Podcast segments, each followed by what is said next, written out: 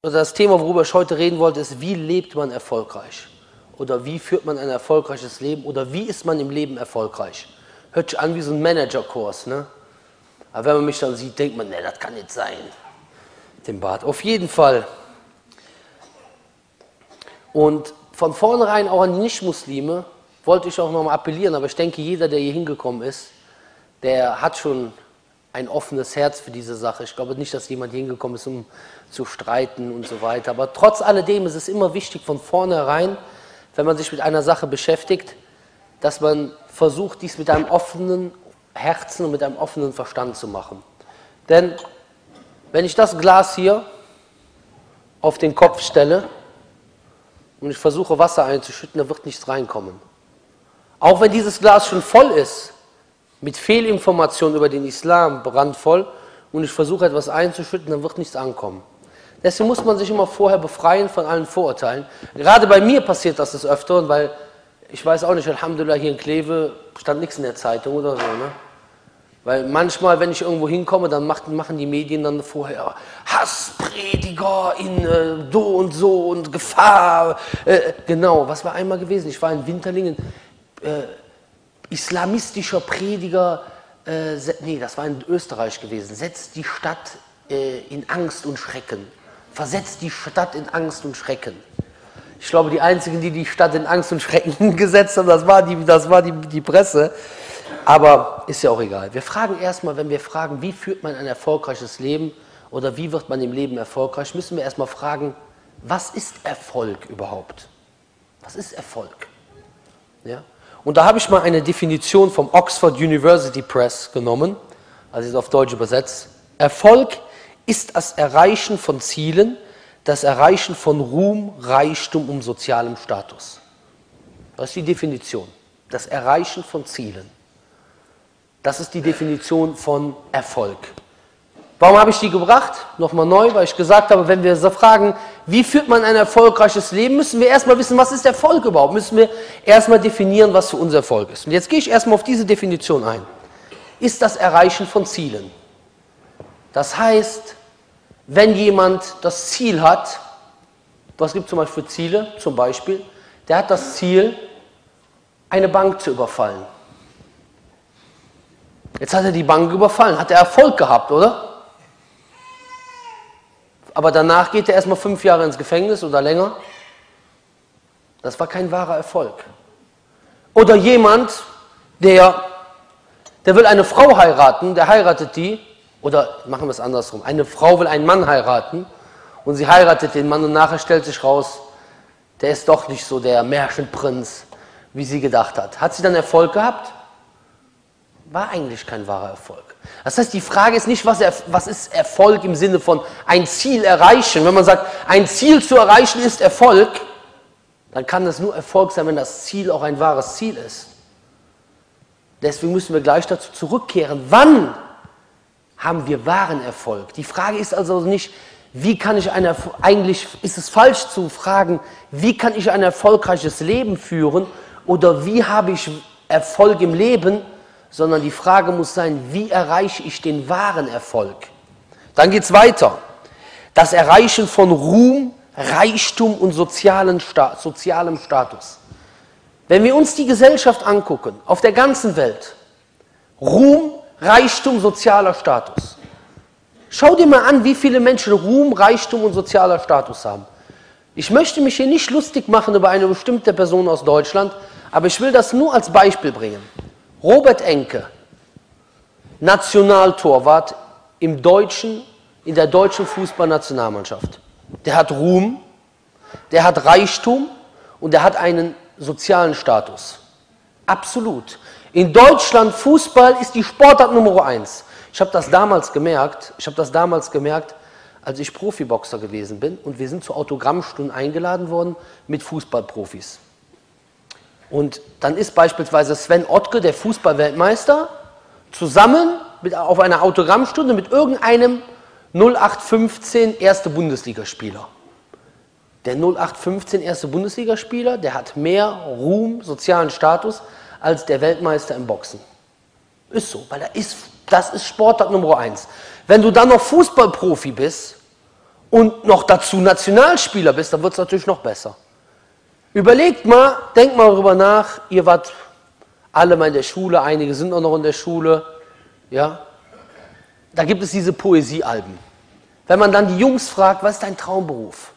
Dann haben 80% der Jungs in der ersten, zweiten, dritten, vierten Klasse als Traumberuf angegeben, Fußballprofi werden. Ist das nicht so? Ist doch so, oder? Fußballprofi. Jeder wollte Fußballprofi werden. Aber jetzt schau mal, ist das wirklich der wahre Erfolg?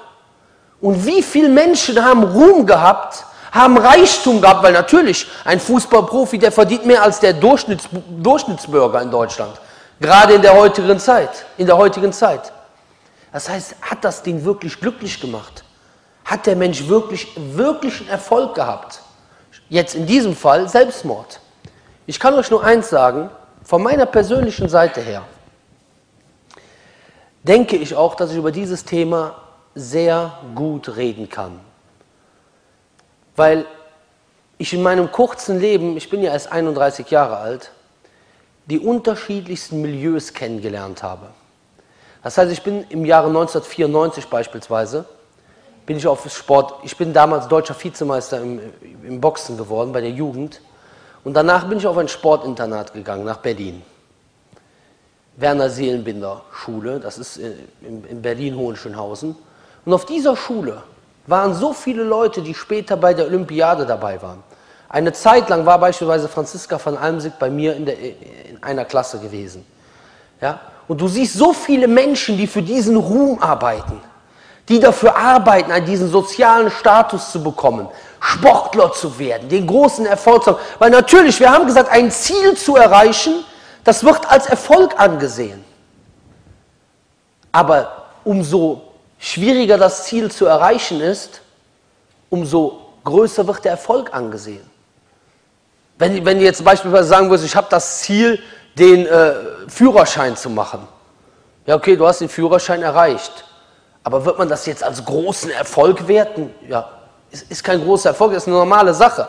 Aber wenn jetzt jemand beispielsweise Olympiasieger wird, gerade jetzt, wir haben ja gerade 2010 Olympische Spiele in Vancouver, wenn dann eine deutsche Sportlerin die Goldmedaille holt oder sogar zwei, dann ist sie besonders erfolgreich, weil nicht jeder holt zwei Goldmedaillen.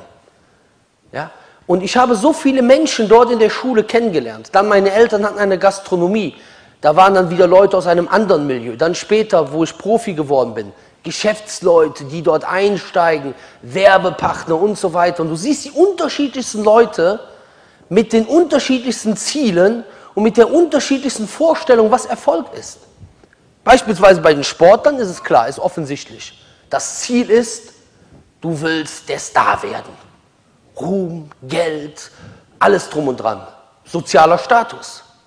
Und ich habe damals zusammen trainiert mit Sven Ottke, habe ich eben schon gesagt, Markus Bayer, die waren beide Weltmeister. Einige von euch kennen die wahrscheinlich gar nicht mehr, weil das ist schon zehn Jahre her. Ein Teamkamerad von mir hieß Thorsten May. Kennt ihr? Wer kennt den? Du kennst einer zwei, drei. Der war Olympiasieger 1992 im Boxen gewesen, im Schwergewicht in Barcelona. Guck mal, heute kennt ihn keiner mehr. Dem Sinn, der Sinn seines Lebens, oder der, ich sage jetzt nicht von ihm persönlich, weil das ein netter Kerl ist das, ja, aber ich rede jetzt allgemein von dem Sportler, weil wir reden, wie gesagt, von Erfolg. Der Sinn des Lebens von einem Sportler, wenn du ihn fragst, was willst du mal werden, was ist das Ziel in deinem Leben, dann sagt er, mein Ziel ist Olympiasieger werden. Höher geht's nicht mehr. Goldmedaillen Olympia, höher geht es im Prinzip nicht mehr. So, und dann 10, 20, das sind jetzt noch nicht mal 20 Jahre her, kennt dich kein Mensch mehr hier, kennen einen drei Leute, wo du der Star gewesen bist, der Olympiasieger. Das heißt, du musst dir jetzt mal psychologisch vorstellen, dein Ziel im Leben ist, dieses Ziel zu erreichen. Jetzt hast du das Ziel erreicht. Und was kommt jetzt? Jetzt bist du gestorben.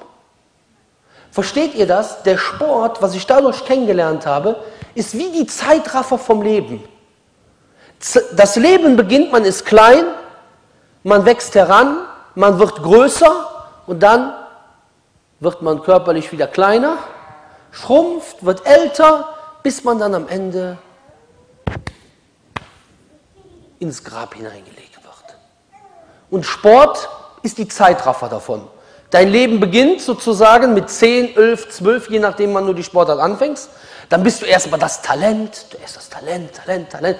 Und auf einmal, ach, der ist ja noch jung, der kann noch viel erreichen. Plötzlich, fünf Jahre später, ist er nicht mehr jung, kann noch viel erreichen. Der, plötzlich ist er schon ins normale Alter gekommen. Fünf Jahre später ist er schon alt. Ich jetzt zum Beispiel, wenn ich jetzt noch Felix Sturm, wer kennt den? Den kennen bestimmt viele. Der hat mit mir damals zusammen in der Junioren-Nationalmannschaft geboxt. Okay, den kennen jetzt einige hier, weil er jetzt noch aktuell ist. Aber der war immer jung. Jetzt, jetzt ist er schon älter. Jetzt sagt man schon, ja, irgendwann wirst du aufhören. Und dann ist die Karriere vorbei. Ist wie der Tod. Und deswegen gibt es auch viele Sportler, die über diese Sache nachdenken und auch über die Religion nachdenken, weil der Sport dich an diese Sache erinnert. Und hier ist es so, dass diese Leute das Gefühl haben, oder einige davon zumindest, die darüber nachdenken, als wenn du gestorben bist. Weil wenn du sagst, dein Ziel im Leben ist, Olympiasieger zu werden, was ist dann danach, wenn du das Ziel erreicht hast? Du hast alles erreicht. Ja? Zum Beispiel, das heißt, diese Sache ist nicht der wahre Erfolg. Ist schön. Natürlich freut derjenige sich darüber. Wenn er jetzt irgendein Ziel erreicht hat, der freut sich, ja, er ist Olympiasieger geworden, er ist dies geworden, er ist jenes geworden. Aber ist das der wahre Erfolg? Nein. Dann geht es weiter, dann haben wir Leute, die wir kennengelernt haben. Andere Ziele. Kriminelle, Zuhälter. Haben wir alles kennengelernt. Auch am Rande des Sportes. Ja? Was ist denn jetzt hier? Cool sein. Viele Frauen kennenlernen. Und ihr denkt jetzt, ja, ist doch lächerlich. Der eine oder andere denkt sich vielleicht gar nicht, dass das so lächerlich ist. Der denkt sich, ja, stimmt. Wer von euch kann bezeugen, dass für viele Jugendliche das Ziel in ihrem Leben ist, viele Mädchen kennenzulernen und so weiter und so fort? Der lebt nur von Wochenende zu Wochenende. Um mit irgendjemandem oder mit irgendetwas äh, im Bett zu liegen. So ungefähr ist es. Das ist das Ziel geworden. Und er sieht das dann als erfolgreich an. Dann siehst du dann irgendeinen so Typen in YouTube, der dann sein Video aufnimmt, was er für ein cooler Typ ist. Ey, boah, ich krieg, mach sie alle klar, erzählt er dann, so nach dem Motto. Das ist sein Ziel. Da fühlt es ja, da lachen einige. Aber so ist es. Das ist die Tatsache. Ihr braucht euch nicht zu schämen. Ich sehe schon einige hier. Dann Geschäftsleute haben ihre Ziele. Dann normale Bürger auch kennengelernt. Ja? Umso, umso weniger Ambitionen du hast, umso geringer werden die Ziele. Das heißt, wenn du es jetzt nicht schaffst, der große Star zu werden oder wirklich viel Geld zu schaffen, dann, nimmst du, machst du dich mit kleinen Zielen, gibst du dir, gibst dich dann zufrieden. Hauptsache ich habe einen Job, ein Haus und so weiter und so fort. Im Endeffekt heißt das, der Erfolg in deinem Leben ist, dass du überlebst. Den Körper speisen. Das Überleben ist dein Ziel geworden, dein Erfolg. Solange du überlebst, hast dein Haus, hast deine Wohnung, hast dein dies, hast dein das, alles klar. Nur viele Menschen sind damit nicht zufrieden. Führer, normale Bürger. Dann guckst du dir an, in welchen Bereichen haben die Leute Ziele. Manche Leute haben in der Bildung Ziele. Und es ist oft so, dass man einen Menschen als erfolgreich ansieht, der eine hohe Bildung hat. Ja, hier in der Gesellschaft, Reichtum ist ein Ziel. Wer besonders viel Reichtum hat, wird als, wird als äh, erfolgreich angesehen oder Fortschritt von der Gesellschaft her. Und das ist gerade das, was wir hier in der westlichen Gesellschaft sehen. Das ist sowieso cool, ne, oder? Westliche Gesellschaft. Ich habe mir den Globus mal angeguckt. Ne? Ich meine, wenn man sich den Globus mal anguckt, stell dich mal vor, ich habe jetzt leider den Globus vergessen, dann ist ja so, dann fragst du dich ja, die, Erde ist ja bekanntlich rund, ja, also kugelförmig. Dann fragt man sich, wo ist überhaupt der Westen? hier auf, de, auf dem Globus. Kann man ja mal eine erklären? Also ich meine, okay, dass der Norden oben ist und der Süden unten ist, ist schon klar. Aber wo ist jetzt der Westen auf dem Globus? Ja, also wir wissen, mit Westen ist gemeint Europa, Nordamerika, Australien. Ist Australien im Westen? Australien liegt südlich von China, aber China ist im Osten. Das ist eigentlich totaler Quatsch, oder? Aber, aber trotz alledem, das, das nur mal so nebenbei, ja? In dieser Gesellschaft, ja, das ist die Gesellschaft mit der besten Bildung, mit dem größten Fortschritt und wo es noch andere Ziele gibt. Und das ist besonders heute stark. Und ich meine, okay, wir sind jetzt hier in einer gemischten, äh, fast, fast gemischten Atmosphäre, aber ich will da trotzdem drüber reden, weil es wird sicherlich keinen äh, beeindrucken, weil er ganz andere Sachen gehört hat. Sexuelle Ziele. 100 Prozent. Du brauchst nur mal kurz in die Tankstelle reinzugehen und wenn du dann für den Muslim sowieso nicht erlaubt, da sich irgendwelche Bilder anzugucken, aber du kannst es ja manchmal gar nicht vermeiden. Du willst irgendwo, du guckst gerade durch die Gegend, da hast du schon wieder 30 nackte Frauen gesehen. Beispielsweise. Oder in der Stadt oder irgendwo anders. Warum?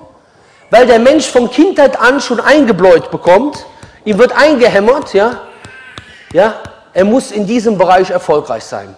Deswegen lassen Mädchen sich mit 16 Jahren die Brüste operieren, weil angeblich die Oberweite nicht groß genug ist.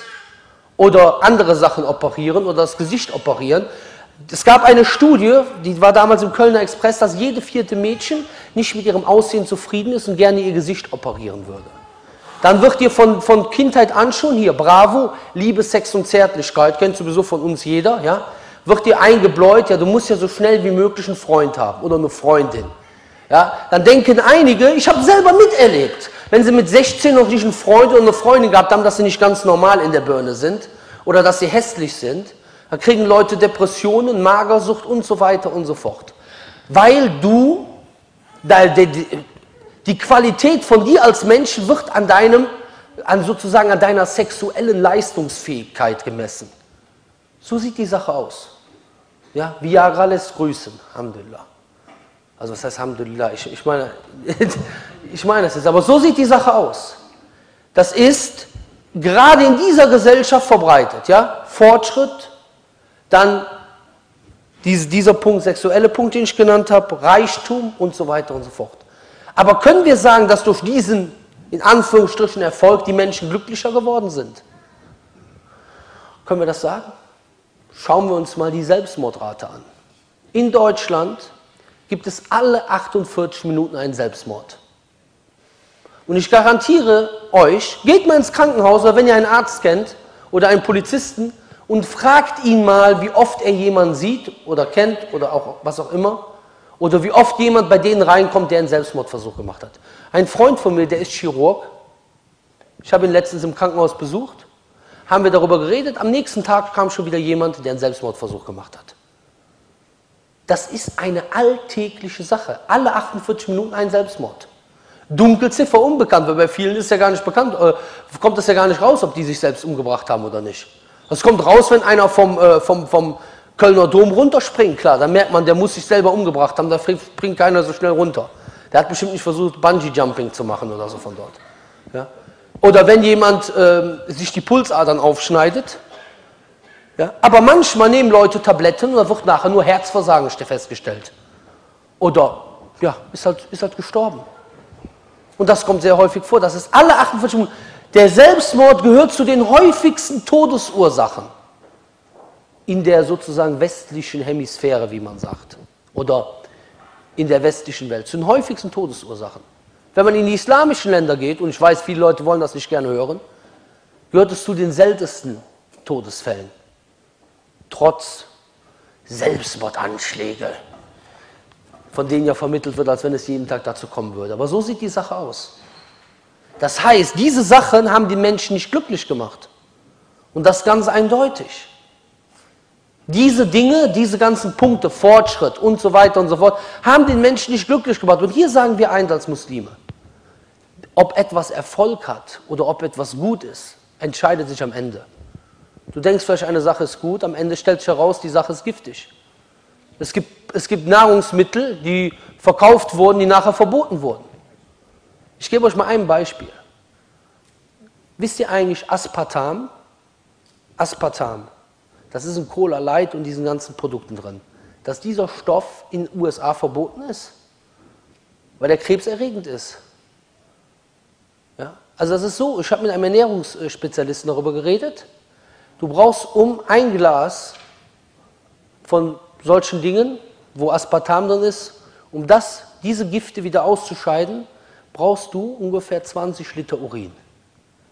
So extrem ist das. Wird aber hier, aber irgendwann kommt es vielleicht mal raus, solange man Geld damit verdienen kann, sieht die Sache anders aus. Aber was ich damit sagen will ist, was ich damit sagen will ist, am Ende stellt sich heraus, was Erfolg hat und was nicht. Zum Beispiel heute reden wir vom Fortschritt und so weiter. Und der Islam ist nicht gegen Fortschritt. Islam sagt nicht, du kannst Erfindungen machen. Aber welche Erfindungen sollten gemacht werden? Und kann man die Erfindung auf Kosten der Natur machen? Auf Raubbau und so weiter? Es ist leider ein Thema, worüber Muslime viel zu selten darüber sprechen. Ozonloch, Klimawandel und so weiter. Wodurch passiert das? Durch den Raubbau an der Natur. Dadurch, dass Leute gar nicht daran interessiert sind, Dinge zu entwickeln, wodurch die Natur nicht so zerstört wird. Das wollte ich nur sagen, damit wir sehen, ob etwas Erfolg hat, kommt am Ende raus.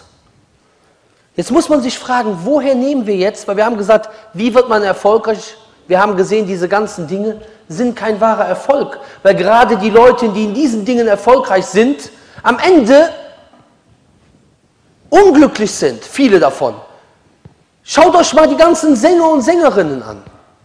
Mariah Carey, Britney Spears, durch die Bank weg. Kannst du sagen, dass jeder irgendwelche Probleme hat? Große Probleme. Mit Drogen, mit der Familie oder irgendeiner anderen Sache.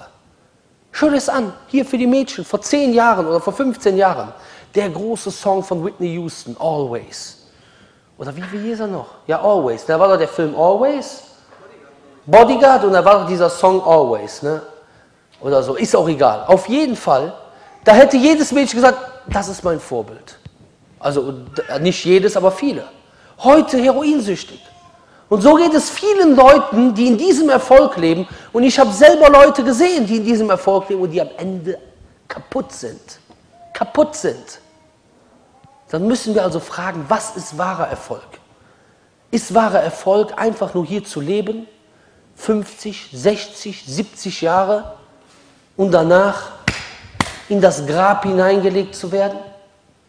Subhanallah, es gibt heute Leute, die den Körper verehren den Körper von, irgendeiner, von irgendeinem Topmodel, sei es Mann oder Frau.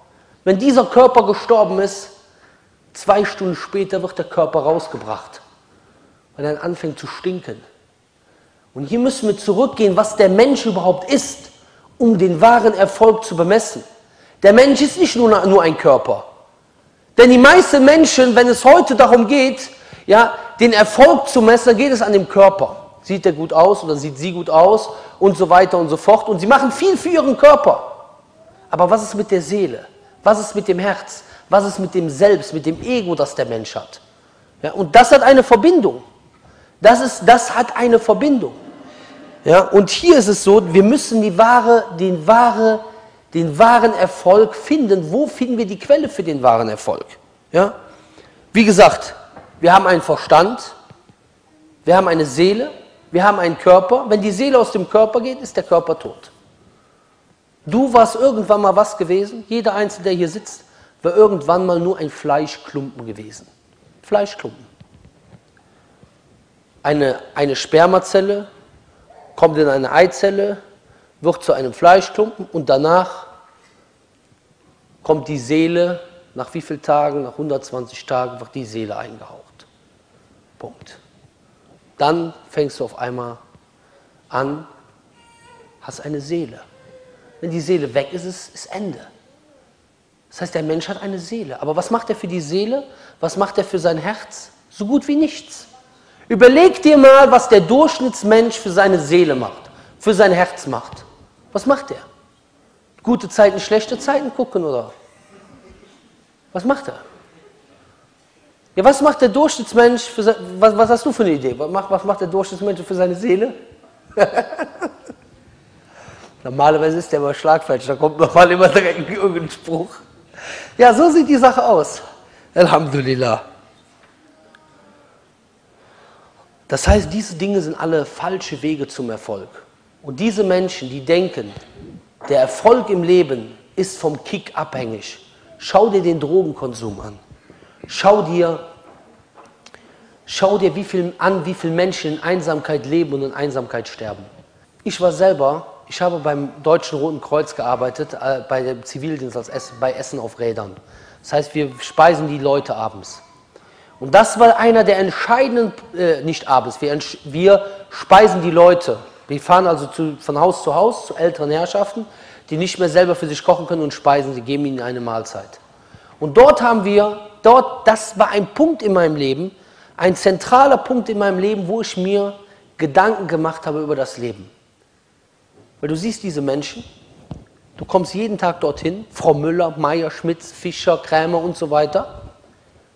Und diese Frau, die 70, 80, 90 Jahre, vielleicht stinkt die Bude vor lauter Qualmerei, aber dann wird sie meistens keine 90 Jahre alt, weil jährlich sterben in Deutschland 150.000 Menschen am Folgen des Rauchens.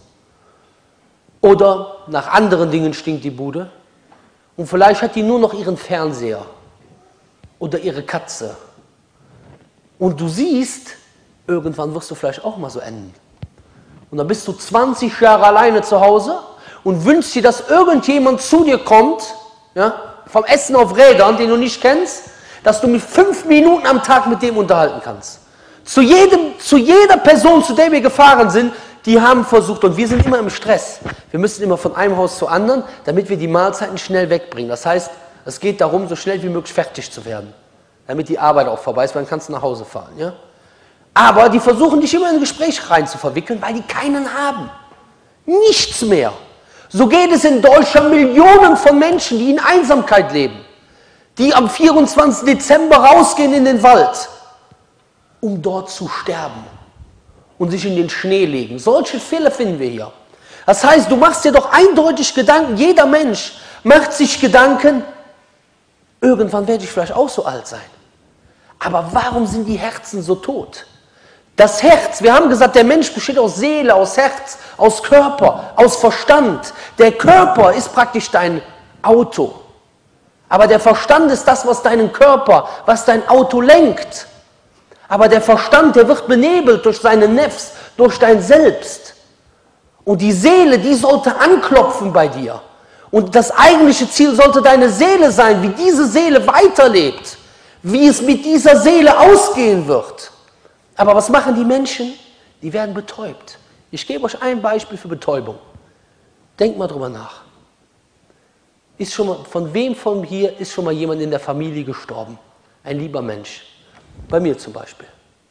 Bei den meisten wahrscheinlich ist schon jemand gestorben in der Familie. In dem Moment, wo diese Person stirbt,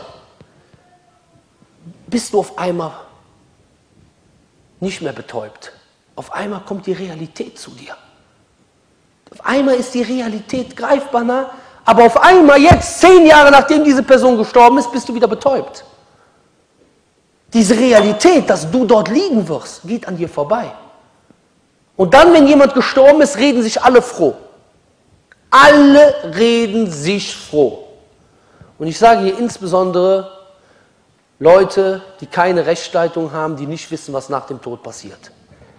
Und das wissen wir als Muslime, weil wir die Quellen dafür haben. Jedes Mal, wenn ich bei einer Beerdigung gewesen bin, habe ich einen Satz gehört. Jedes Mal. Der Satz war, jetzt geht es ihm oder ihr besser. Jetzt ist er oder sie erlöst von seinen Schmerzen. Jetzt kann es noch besser werden oder noch besser, noch schlimmer wir haben ja die Hölle auf Erden, jetzt kann es nur besser werden. Die Frage, die ich stellen will, ist an denjenigen, der so denkt, wo ist deine Garantie dafür? Wo ist deine Garantie dafür, dass es dieser Person, die gestorben ist, jetzt besser geht? Wo ist die Garantie? Die Frage ist, denn die Antwort ist nirgendwo. Das ist nur ein Wunsch, ein reiner Wunsch. Aber gehen alle Wünsche in Erfüllung? Nicht jeder Wunsch geht in Erfüllung. Und ein Wunsch, für den man nichts tut, der wird nicht in Erfüllung gehen. Diese Leute, die gedacht haben, sie hätten Erfolg, die haben diesen in Anführungsstrichen Erfolg nur erreicht, weil sie ein Ziel hatten, auf das sie hingearbeitet haben. Wenn du aber denkst, du kriegst Erfolg nach dem Leben und dir geht es besser als hier und du hast nichts dafür getan, du hast einfach nur gelebt, gefressen, gesoffen und so weiter, dann musst du dich nicht wundern, wenn es danach nicht besser geht, sondern dass es danach ab in die Hölle geht. Wer hat dir die Garantie gegeben, dass, dass du danach ins Paradies kommst? Hast gedacht, du hast das ganze Leben, da gibt es so ein Lied, gibt es in Köln, Schnaps, das war sein letztes Wort. Da trugen ihn die Engel fort, ja? Das ist so, ist, so, ist, so, ist so ein Lied, ja? Vielleicht hat das der eine oder andere schon mal gehört. Ja, ja, klar. Das ist eine schöne Wunschvorstellung, ist das. Da trugen ihn die Engel fort, ja, in den Himmel. Ja, aber ist richtig, die Engel haben ihn fortgetragen. Sagen wir im Islam auch, die Engel tragen einen fort. Entweder ins Paradies, entweder zur Bestrafung oder zur Belohnung. Und das ist der Punkt. Das heißt, hier muss man versuchen, seinen Verstand einzuschalten, den Gott eingegeben hat als Instrument, um herauszufinden, was der wahre Erfolg ist. Und wenn man den Verstand einschaltet, dann weiß man, dass jede Sache, die wir hier haben, jede Sache, die wir hier haben, ist erschaffen, oder? Die ist irgendwann entstanden. Hier, dieser Tisch hatte einen Anfang, dieses Mikrofon hatte einen Anfang, meine Kleidung hatte einen Anfang, Pierre Vogel hatte einen Anfang, hier, mein Freund hat einen Anfang, ihr, meine Freunde und so weiter, ihr habt alle einen Anfang und ein Ende. Jeder, der hier ist, hat einen Anfang und ein Ende. Und wenn er dann darüber nachdenkt, über seinen, über seinen Körper nachdenkt, alleine, wir fangen, wir fangen an deinem Körper an. An unserem Körper fangen wir an. Wie der aufgebaut ist. Wer kam zuerst? Das Huhn oder das Ei? Hä? Huhn oder das Ei? Dein Auge. Wenn du über die Straße gehst, guck, guck mal nur dein Auge. Hast du schon mal darüber nachgedacht, wie funktioniert das, dass das Auge, dass ich jetzt da hinten an die Wand gucke, die Lichtstrahlen, die an die Wand gehen, die werden von dort reflektiert, hier in mein Auge reingebracht, ja? Und dann entsteht ein Bild hier hinten im Kopf. Aber ich habe nicht das Gefühl, dass das Bild hier hinten im Kopf ist, sondern ich habe einfach das Bild vor meinen Augen. Kannst du mir erklären, wie das funktioniert? Kannst du mir mal erklären, wie das funktioniert, dass jetzt dein Körper, wir sind ja im Fortschritt, wir sind ja im Alter des Fortschrittes. Du weißt jetzt, dass in deinem Körper zu dieser Zeit hunderte chemische Analysen stattfinden. Wo? In deiner Niere. Du weißt, dass in deinem Körper momentan so viele Prozesse ablaufen, dass von deinem Gehirn so viele Dinge gesteuert werden und du hast gar keinen Einfluss darauf. Wenn eine Sache ausfällt, bist du platt. Dein Herz, wie das schlägt, deine Niere, deine Blase, alles drum und dran. Alles perfekt aufeinander abgestimmt. Und heute, in den Zeiten der Genetik, weiß man, dass, wenn auf einem so, so einem Chromosomenstrang ein Gen kaputt ist, dass der Mensch dann schwer behindert ist. Und die wissen, dass, dass da so viele Gene sind und so viele Codes sind, wenn das zufällige Aneinanderreihen davon ja, ohne Fehler, sagen sie, ist wie das Schreiben eines Affens oder vielmehr das Schlagen eines Affens auf, einen, auf eine Schreibmaschine und er schlägt immer weiter auf die Schreibmaschine und schreibt damit die Menschheitsgeschichte von Anfang bis Ende ohne Rechtschreibfehler auf. Das heißt, das zufällige Entstehen von einem einzigen Chromosomenstrang, der perfekt aufeinander abgestimmt ist, weil der so kompliziert aufgebaut ist, würde einem Zufall gleichkommen, weil da so viele Codes sind, ja, wie ein Affe, der auf einer Schreibmaschine die Menschheitsgeschichte ohne Rechtschreibfehler schreibt. Selbst du, selbst der beste Schreiber auf der Welt, wenn er die, die Menschheitsgeschichte schreibt, er wird einen Rechtschreibfehler machen. 100 Prozent. So ein Zufall wäre das. Wissenschaftler sagen, das zufällige Entstehen von einer einzigen menschlichen Zelle Ihr habt es wahrscheinlich auch in Biologie gehabt. Ja? In Biologie, Mitochondrien, das ist praktisch aufgebaut wie eine Fabrikanlage, eine menschliche Zelle. Sie sagen, das zufällige Entstehen von einer einzigen menschlichen Zelle kommt dem Zufall gleich von einem Wirbelwind, der, ein, der über einen Schrottplatz weht und danach steht eine Boeing 747 startbereit dort. So, wer das weiß, der sagt sofort, es muss einen Gott geben. Es muss eine höhere Macht geben, die im Gegensatz zu diesen Dingen, die wir sehen oder zu denen wir selber gehören, unerschaffen ist. Eine unerschaffene, allmächtige Macht. Und jeder Mensch hat diesen ins Herz gesetzt bekommen.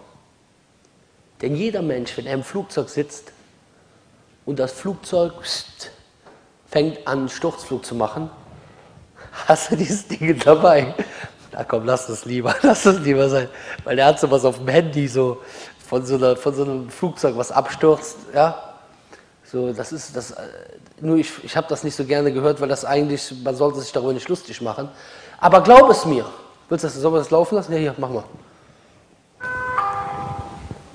Guten Tag, meine Damen und Herren. Hier spricht Ihr Flugkapitän des Air Berlin Fluges 7071.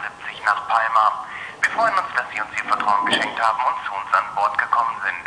Unter uns sehen Sie die Weite des Ozeans, links die kleine Insel und dicht daneben direkt unter der brennenden Tragfläche das kleine gelbe Schlauchboot, von dem aus ich jetzt zu Ihnen spreche. Von den Nichtschwimmern verabschieden wir uns nun in aller Höflichkeit. Den Schwimmern unter Ihnen wünschen wir weiterhin eine gute Reise. Bitte treten Sie beim Verlassen des Flugzeuges nicht die Kerzen auf, die die Notbeleuchtung ersetzen.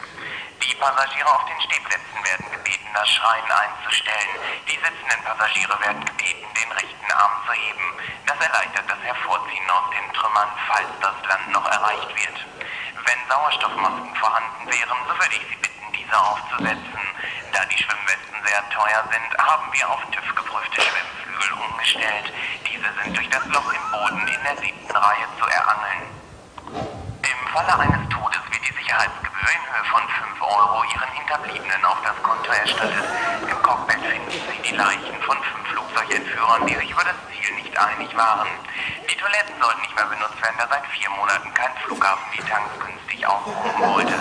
Wir bedanken uns nun für Ihr Vertrauen in Corruption Airways Air Berlin auf dem Weg nach Palma und bitten noch einmal, die Füße nicht in die unbedeckten Hydraulikstangen zu stecken. Vielen Dank.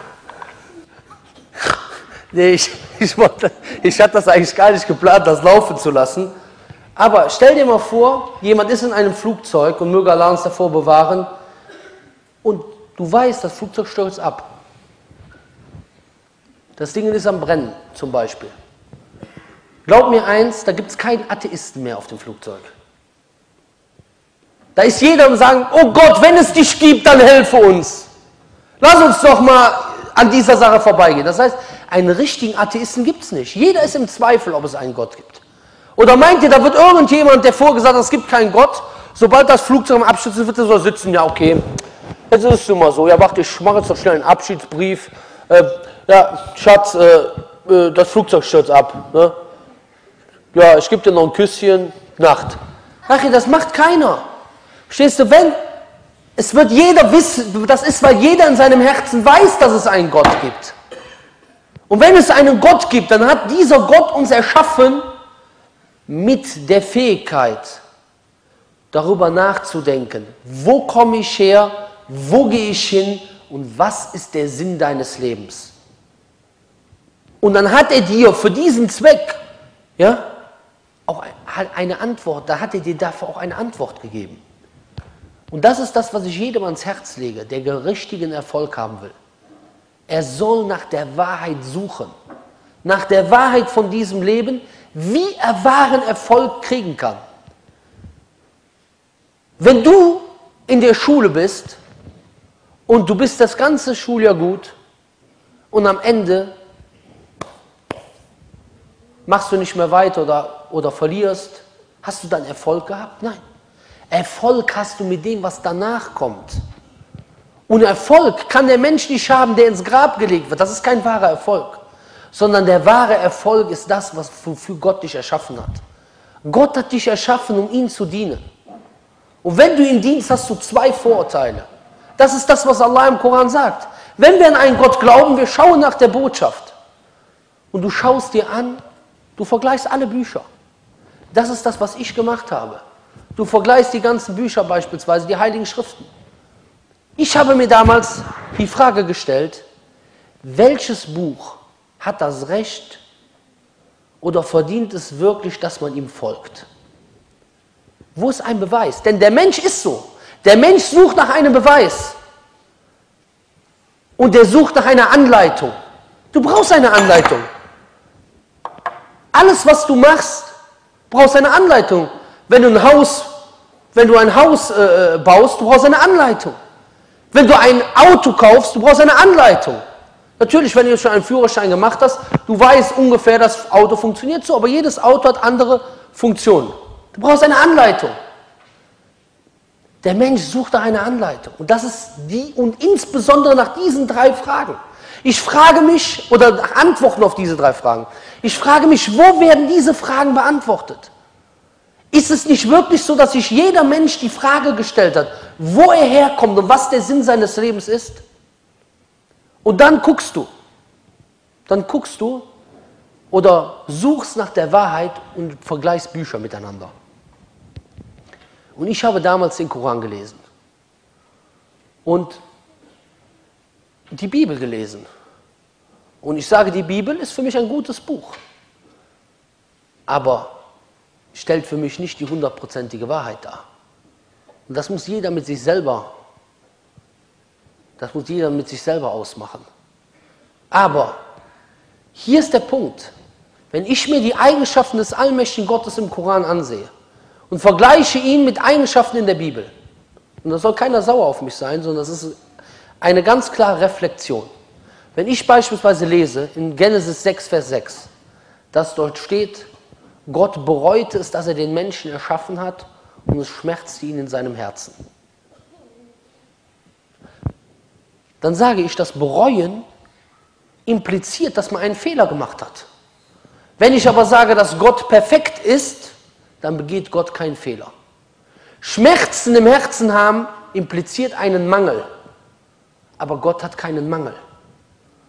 Wenn ich lese in Genesis 32, Gott habe mit Jakob gerungen, Überschrift, Gott ringt mit Jakob und lese danach, dass er verloren hat, dann sage ich, es ist ein Mangel. Dann höre ich, dass erzählt wird laut christlicher Lehre, dass Jesus der inkarnierte Gott ist. Ein Gott, der geboren wurde. Und jeder Mensch weiß, dass die Eigenschaft von Gott ist, nicht geboren zu sein, kein Anfang und kein Ende zu haben. Und es absurd ist zu sagen, etwas, was keinen Anfang hat, hat einen Anfang. Und etwas, was kein Ende hat, hat ein Ende. Wenn ich sage, etwas hat keinen Anfang, dann kann ich nicht gleichzeitig sagen, es hat einen Anfang. Diesen Verstand, dieser Verstand wurde uns gegeben. Wenn ich dann den Koran lese mit den Eigenschaften und ich lese zum Beispiel Matthäus in Matthäus, in Maida 5, das ist das, fünf, das, fünfte, also das fünfte Kapitel des Korans, Vers 16, wo Allah sagt, ja, er sagt dort, لقد كفر الذين قالوا إن الله المسيح ابن مريم قل فمن يملك من الله شيئا إن أراد يحرق المسيح ابن مريم وأمه ومن في الأرض جميعا Das heißt, diejenigen haben den wahren Glauben verweigert, die sagen, der Gott, Gott ist der Messias, der Sohn der Maria. Sprich, wer kann gegen den allmächtigen Gott etwas anrichten, wenn er den Messias, den Sohn der Maria und seine Mutter allesamt auf Erden vernichten will? Und dann sagt er weiter: Walillahi mulku samawati wal ardi wa ma bainahuma yakhluqu ma yasha wallahu ala kulli. Er sagt, und Allah ist das Reich der Himmel und der Erden und was dazwischen ist er erschafft, was er will und Allah hat Macht über alle Dinge. Schau dir diese Beschreibung an. Allahu la ilaha illa huwa al-hayyul qayyum. Allah, es gibt keinen Gott neben ihm, der ewig Lebendige, der Beständige. Al-Hayy, das heißt derjenige, der keinen Anfang, der kein Ende hat. Das vollkommene Leben. Du als Mensch, du lebst, aber dein Leben ist von anderen abhängig. Dein Leben hat einen Anfang und dein Leben hat ein Ende. Jede Sache hat einen Anfang und ein Ende, aber Allah, der allmächtige Gott, hat keinen Anfang, kein Ende. Du musst diese Power von diesen Versen, diese Kraft musst du spüren. Al-Qayyum, was heißt das Qayyum? Das ist derjenige, der alles erhält und von dem alles abhängig ist. La ta'khudhuhu sinatu wa la naum. Ihn überkommt weder Schlummer noch Schlaf. Was steht in der Bibel nach der Schöpfungsgeschichte? Am siebten Tag ruhte Gott von seinen Mühen. Hier steht als Widerlegung dieser Sache, ihn überkommt weder Schlummer noch Schlaf. Wer kann bei ihm Fürsprache einlegen ohne seine Erlaubnis? Und das ist die Botschaft im Koran. Die Botschaft im Koran ist ganz klar und deutlich, dass keiner etwas ausrichten kann mit Allah gegen den allmächtigen Gott. Der Prophet, was sagt er? لا تتروني كما أترت النصارى ابن مريم إنما أنا عبد فقولوا عبد الله ورسوله Er sagt, übertreibt in eurem Lob zu mir nicht so, wie die Christen im Lob zum Sohn der Marias übertrieben haben. Übertreibt nicht. Warum? Weil aus einem Propheten, aus einem Gottgesandten, aus einem auserwählten Menschen wie Jesus wurde ein Anbetungsobjekt gemacht. Und er sagt, übertreib nicht so. sagt nur, diene Allahs und sein Gesandter. Im Koran wird, der Prophet, wird dem Prophet befohlen, Kul, la amliku li nafsi darra wa la naf'a illa ma. Ich kann für mich selber nichts Gutes und Schlechtes bringen. Äh, Und wenn ich das Verborgene wüsste, ja, dann hätte ich mir viel Gutes geholt. Subhanallah. Was sagt er? Kul innama ad'u rabbi wa la ushriku bi ahada. Ich kann für euch, ich rufe ihn an und neben ihm rufe ich nichts anderes an. An so vielen Versen. Deswegen sind Muslime keine Mohammedaner. Deswegen ist es falsch, Mohammed anzubeten. Es gibt manche Leute, die sich heute Muslime nennen, die Mohammed anbeten. Mohammed kann dir nicht helfen. Was dir helfen kann, ist, dass du Mohammed sallallahu alaihi wasallam folgst. Und Abu Bakr, was hat er gesagt? فمن كان يعبد محمدا ف... فمن كان يعبد محمدا فإن محمدا قد مات. Wer, den, wer Mohammed angebetet hat, so ist Mohammed gestorben. فمن كان يعبد الله فإن الله حي لا يموت. Und wer den allmächtigen Gott Allah anbetet, so ist Allah lebendig und wird niemals sterben. Ma fi samawati wa ma fil ard, sagt er weiter der Ayatul Kursi. Ihm gehört allen, was im Himmel, alles, was im Himmel und auf Erden ist. Ja? Dann, وَلَا يُحِيطُونَ بِشَيْءٍ مِنْ عِلْمِهِ إِلَّا بِمَا شَاء. Und sie umfassen nichts von seinem Wissen, außer was er will. وَأَسْيَ كُرْسِيُ السَّمَوَاتِ وَالْأَرْضِ Sein Stuhl umfasst die Himmel und die Erden. Guck dir diese Macht an. وَلَا يَؤُدُ حِفْظُهُمَ وَهُوَ الْعَلِيُّ الْعَظِيمُ Das heißt, diese Allgewalt, diese Beschreibung von Allah im Koran, subhanallah. Guck dir diesen, diesen Vers, ich habe den eben gehört, ich habe ihn eben gehört in Surah Maryam. Ja.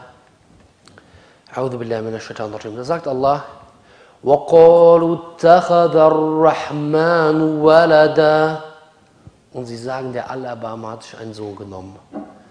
لَقَدْ جِئْتُمْ شَيْئًا إِدَّا Sie sind mit einer ungeheu ungeheuerlichen Sache gekommen, dass sie sagen, Allah hat sich einen Sohn genommen. Dann, was sagt er weiter?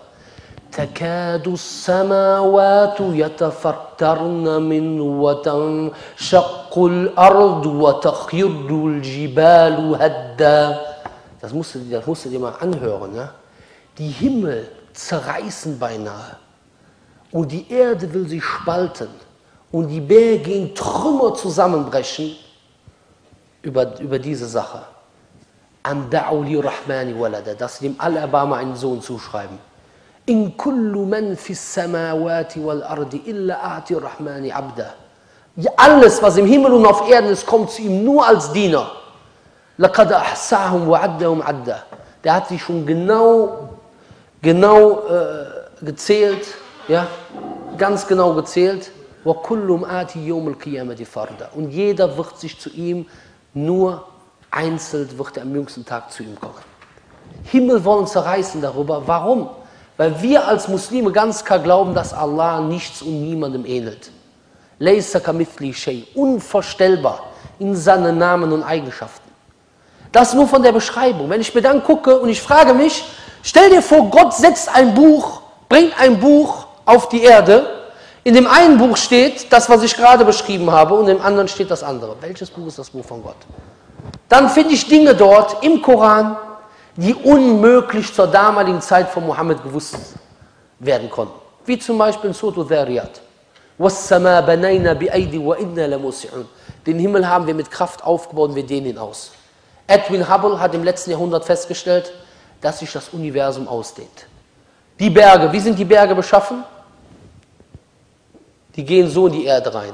Die Berge gehen auf diese Art in die, Ber in die Erde rein. Ja? Wie ein Flock. Was sagt Allah im Koran? وَالْجِبَالَ أَوْتَادًا Die Berge haben wie Flöcke gemacht. Woher konnte der Prophet Muhammad a.s. das wissen? Und so viele Sachen. Darüber gibt es Videos. Ich will nur einige Beispiele bringen, was mir ganz klar sagt und was ihr auch lernen solltet, dass ich diesem Buch folgen kann. Dass dieses Buch die wahre Botschaft gibt. Und dann, wenn das die wahre Botschaft ist, die Gott uns gesandt hat, dann fragen wir jetzt, was ist der wahre Erfolg? Der wahre Erfolg ist, wenn du das wahre Ziel erreichst. Haben wir eben gesagt, weil wir haben gesagt, Erfolg ist was? Ein Ziel zu erreichen. Nicht Ruhm, hier wie, wie die Beschreibung, nicht hier Reichtum oder sozialer Status, sondern das wahre Ziel, weil wir gesagt haben, es gibt Leute, die haben Ruhm, es gibt Leute, die haben Reichtum, es gibt Leute, die alles Mögliche haben, aber die haben keinen wahren Erfolg, weil sie am Ende scheitern. Also ist wahrer Erfolg, das wahre Ziel zu erreichen und der allmächtige Gott hat dir genau das richtige Ziel beschert und gezeigt oder hat dir genau gezeigt, was das richtige Ziel ist. Was sagt er? Kullu nafsin dha'iqatul maut. Jede Seele wird den Tod kosten. Wa innama tuwaffawna ujurukum yawm al-qiyamah. Und ihr werdet einen, euren Lohn am jüngsten Tag bekommen. Und dann, فَمَنْ زُحْزِ عَنِ النَّارِ وَأُدْخِلَ الْجَنَّةَ فَقَدْ فَاسْ und wer dann von dem Höllenfeuer weggebracht wird und in den Paradiesgarten hineingetan wird, gebracht wird, der hat Erfolg. Der ist erfolgreich. Das heißt, der wahre Erfolg ist der, dass du das Paradies erreichst. Und das Versprechen dafür ist da. Kommen manche Leute nicht klar, andere kommen damit gut klar. Aber mit den Tiefen klarzukommen, das ist die Kunst. Und mit den Tiefen im Leben kann nur derjenige klarkommen, der das richtige Bewusstsein hat. Stell dir vor, in deiner Familie stirbt jemand, den du lieb hast. In deiner Familie wird jemand krank. Ich sage es euch, ich bin ein ehemaliger Nichtmuslim.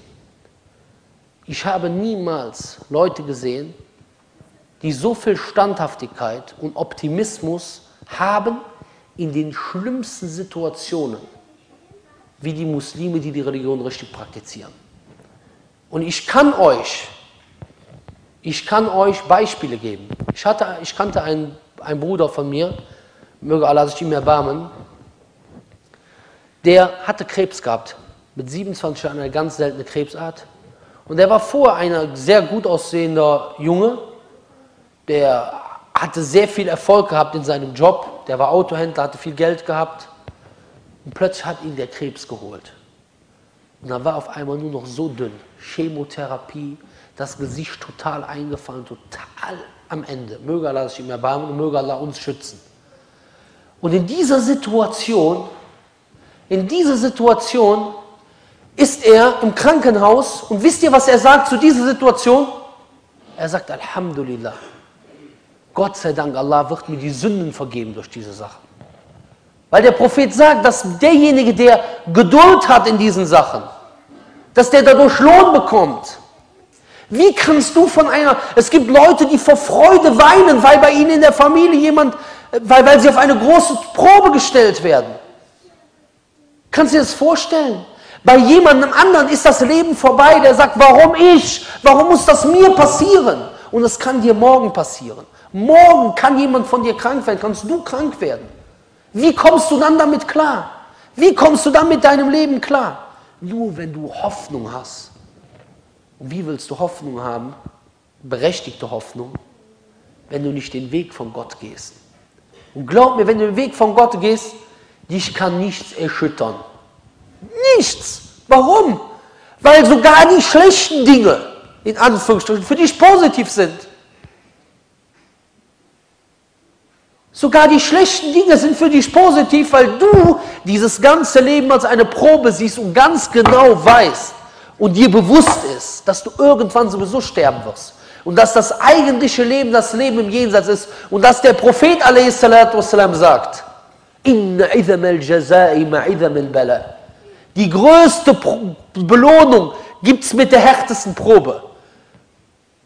Und es, ein Bruder, ein Bruder in seiner Familie, ja, in seiner Familie, ja, seine Tochter wurde krank. Ganz schwer, Intensivstation und so weiter. Und natürlich, der Bruder liebt seine Tochter und der hat natürlich Angst, seine Tochter auch alles getan, dass die gesund wird. Aber in diesem Moment, wo diese Krankheit kam, oder entdeckt wurde, hat er vor Freude geweint. Wisst ihr warum? Weil Allah sagt, wa inna Allah Und Allah, wenn er ein Erfolg liebt, dann stellt er sie auf die Probe. Er hat gesagt, inshallah ist das ein Zeichen, dass Allah mich liebt, hat er gesagt. Stell dir vor, was gibt es Schlimmeres als so eine Situation? Und der Islam, der hilft dir noch dabei, Power zu haben. Power wie kein wie nichts anderes.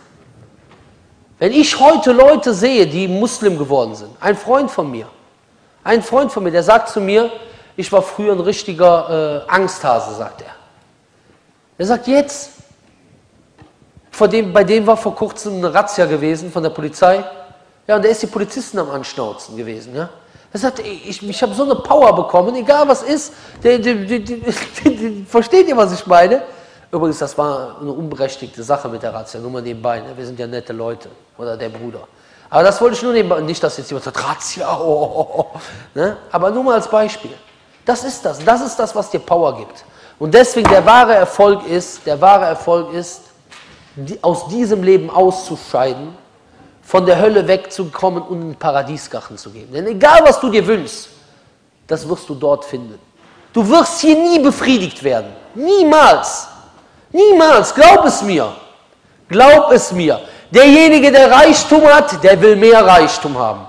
Derjenige, der gerne viele Frauen hat, egal, der wird auch bei der nächsten Frau nicht zufrieden sein, der will die nächste haben. Glaub es mir, es ist immer so. Die Frau, die einen Mann heiratet, das ist ihr Traummann. Wenn sie ein Jahr verheiratet ist, dann wird sie den oder den Mangel finden. Und es ist immer irgendwas, was man sich wünscht. Man wird nie die hundertprozentige Zufriedenheit bekommen. Alles Gute in diesem Leben hat irgendeinen Nachteil. Irgendetwas Unreines an sich. Näherung, wir essen gerne. Du isst gerne, danach stinkst du. So sieht die Sache aus, du wirst dick. Guck mal, wenn du zu viel isst, du wirst dick. Alles hat irgendeinen Nachteil. Hat irgendeine eine Schattenseite. Aber das, warum, warum diese Schattenseite? Damit wir als Menschen erkennen, wo die Vollkommenheit liegt. Die Vollkommenheit liegt im Paradies. Und was sagt Allah darüber? Inni adattu li'ibari salihin ma la ra'at ich habe für meine rechtschaffenen Diener vorbereitet, was kein Auge gesehen, kein Ohr gehört, noch was im Herzenswunsch eines Menschen vorstellbar war. Dort gibt es für die Menschen, was sie wollen. Und bei uns gibt es noch mehr. Dort gibt es, was sie wollen. Und bei uns gibt es noch mehr. Egal, was du hier dir wünschst, dort gibt es mehr und Besseres. Und das Wichtigste ist, dass du vor der Hölle auch gerettet wirst. Weil das ist die Strafe, die kein Mensch aushalten kann. Und ich werde heute, ich werde heute das erste Mal eine Geschichte erzählen von einem Menschen, der gestorben ist im Unglauben und den ich danach im Traum gesehen habe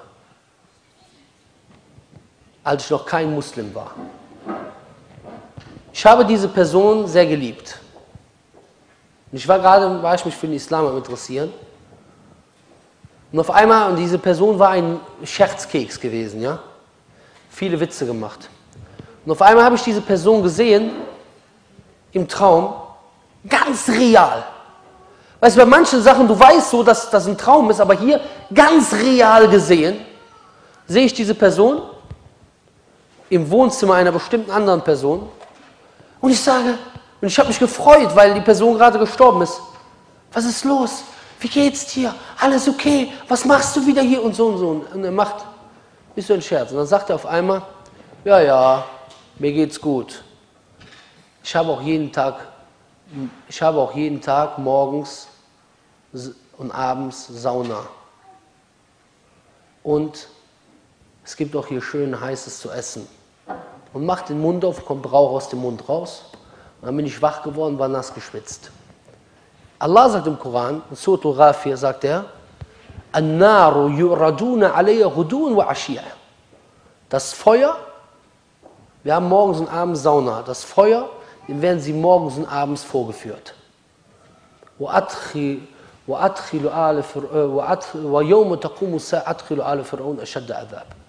Äh, ja. Diese Geschichte wollte ich heute nur mal kurz erzählen, die habe ich noch nie erzählt. Jetzt habe ich sie vielleicht irgendwann mal vergessen, aber das ist der Punkt. Deswegen sollte jede Person, die heute hier ist, Nicht-Muslime, suchen. Wir haben auf unserer Seite Einladung zum Paradies. Meine Seite ist Paradies.de oder muslimtube.de. Uns gehört keine andere Seite. Ja? Weil viele Leute denken, meine Seite hieß die wahre Religion.de. Da sind nur ganz alte Vorträge von mir drauf. Die aktuellen Vorträge sind alle auf Einladung zum Paradies.de. Ja? Das, meine Seite heißt auch nicht YouTube, da sind auch viele Videos von mir drauf. Falls einer denken sollte, YouTube wäre meine Seite oder so. Jedenfalls, wir haben dort so viele Videos. Ich kann heute. Nee, da ist das wieder. Guck mal hier, jetzt bin ich wieder ganz nass. Nee, aber egal. YouTube. YouTube. Muslim-Typ. Ja, ist doch nicht so schlimm. Nicht, dass der gleich ein Baum wächst, nennen wir das hier so. Jedenfalls, auf dieser Seite kann man sich informieren. Ich kann heute nur einige Informationen bringen. Man muss nach Hause gehen, sich Gedanken machen, lesen, Bücher lesen. Und wir haben dort viele Vorträge, wie zum Beispiel Sinn des Lebens, was ist Islam. Und wir haben jetzt einen neuen Bereich in zwei Wochen oder in zwei Wochen oder in einer Woche wird die Seite nochmal ganz neu online gehen mit einem neuen äh, Konzept. Und da hat man auch eine Kategorie für Nichtmuslime. Das sind die wichtigsten, das sind 53 oder 60 Videos für Nichtmuslime, die wichtig sind. Man sollte den Weg suchen. Man sollte zumindest, man sollte zumindest so bescheiden sein, sich Gedanken darüber zu machen. Weil viele Menschen gehen in die Hölle, weil sie zu arrogant sind, sich mit der Wahrheit zu beschäftigen. Das ist der Punkt. Das Problem von Iblis, vom Scheitan, vom Satan, der in die Hölle geht, war seine Arroganz. Soll ich mich niederwerfen vor demjenigen, den du aus Erde erschaffen hast? Er war zu arrogant. Er hat den Befehl von Gott nicht akzeptiert, weil er zu arrogant war. Und viele Menschen werden in die Hölle gehen, weil sie zu arrogant waren. Es geht kein Mensch aus Unwissenheit in die Hölle. Wenn jemand irgendwo, irgendwo auf dem Nordpol lebt, der hat noch nie was von Islam gehört, wird er auch nicht am jüngsten Tag bestraft, sondern der kriegt noch mal eine Chance. Ja? Aber wer zu arrogant ist, sich mit der Wahrheit zu beschäftigen und zu vergleichen und zu gucken, weil mehr können wir nicht erwarten. Das ist sein Problem. Das heißt, wenn man Punkte bringt, wenn man wissenschaftliche Sachen bringt, die ganz klar und unwiderlegbar sind, wie zum Beispiel die Sache mit der Ausdehnung des Himmels. Und man kann noch viele andere Punkte nennen. Ich habe nur einige genannt. Das ist heute nicht Wissenschaft, moderne Wissenschaft und Koran, das Thema ist heute ein anderes. Da muss man sich nicht wundern. Ja? Die andere Sache ist für die Muslime, die hier sind. Liebe Geschwister im Islam, man muss nicht denken, nur weil man sich Muslim nennt, man sei gerettet. Und es ist leider sehr traurig, dass viele, viele Muslime diese Religion schlecht praktizieren und sogar in ein schlechtes Licht bringen. Ich sage euch eins, in meiner Vergangenheit, ja, wie oft habe ich gesehen, wie sich Muslime daneben setzen und auch jetzt noch, daneben benehmen und jetzt noch. Schau dir das an, letzte Woche oder vor zwei Wochen, diese asoziale Tat in Hamburg, wo wieder zwei Jugendliche, die sich Muslime nennen, einen nicht-Muslim, einen deutschen Nicht-Muslim im, im, im, im, Bus oder wo das war, zusammentreten. Oder die werden zumindest Muslime genannt. Aber das ist das, was uns in ein schlechtes Licht bringt. Der zweite Punkt ist, du willst glücklich werden. Was, was denkst du, wie du glücklich wirst im Leben? Von wem lassen wir uns erziehen? Vom, vom Dr. Vom, äh, hier, Frau Dr. Sommerteam oder was? Ja, ich habe deinen Freund. Ja, ist gar nicht schlimm, da musst du auch zu stehen, bla bla. Meinst du, da wirst du glücklich von oder wie? Wer ist denn dadurch glücklich geworden? Kein Mensch. Das ist das Problem. Schau dir diejenigen an, die diesen Weg gegangen sind. Glaubt es mir, wir kennen Hunderte, Hunderte, die in die Irre gegangen sind. Frauen, Männer, das komplette Programm. Hier, Köln sowieso, braucht man gar nicht drüber zu reden. Da brauchst du nur diese, diese ganzen Straßen anzugucken, wo diese ganzen Diskos sind. Ja?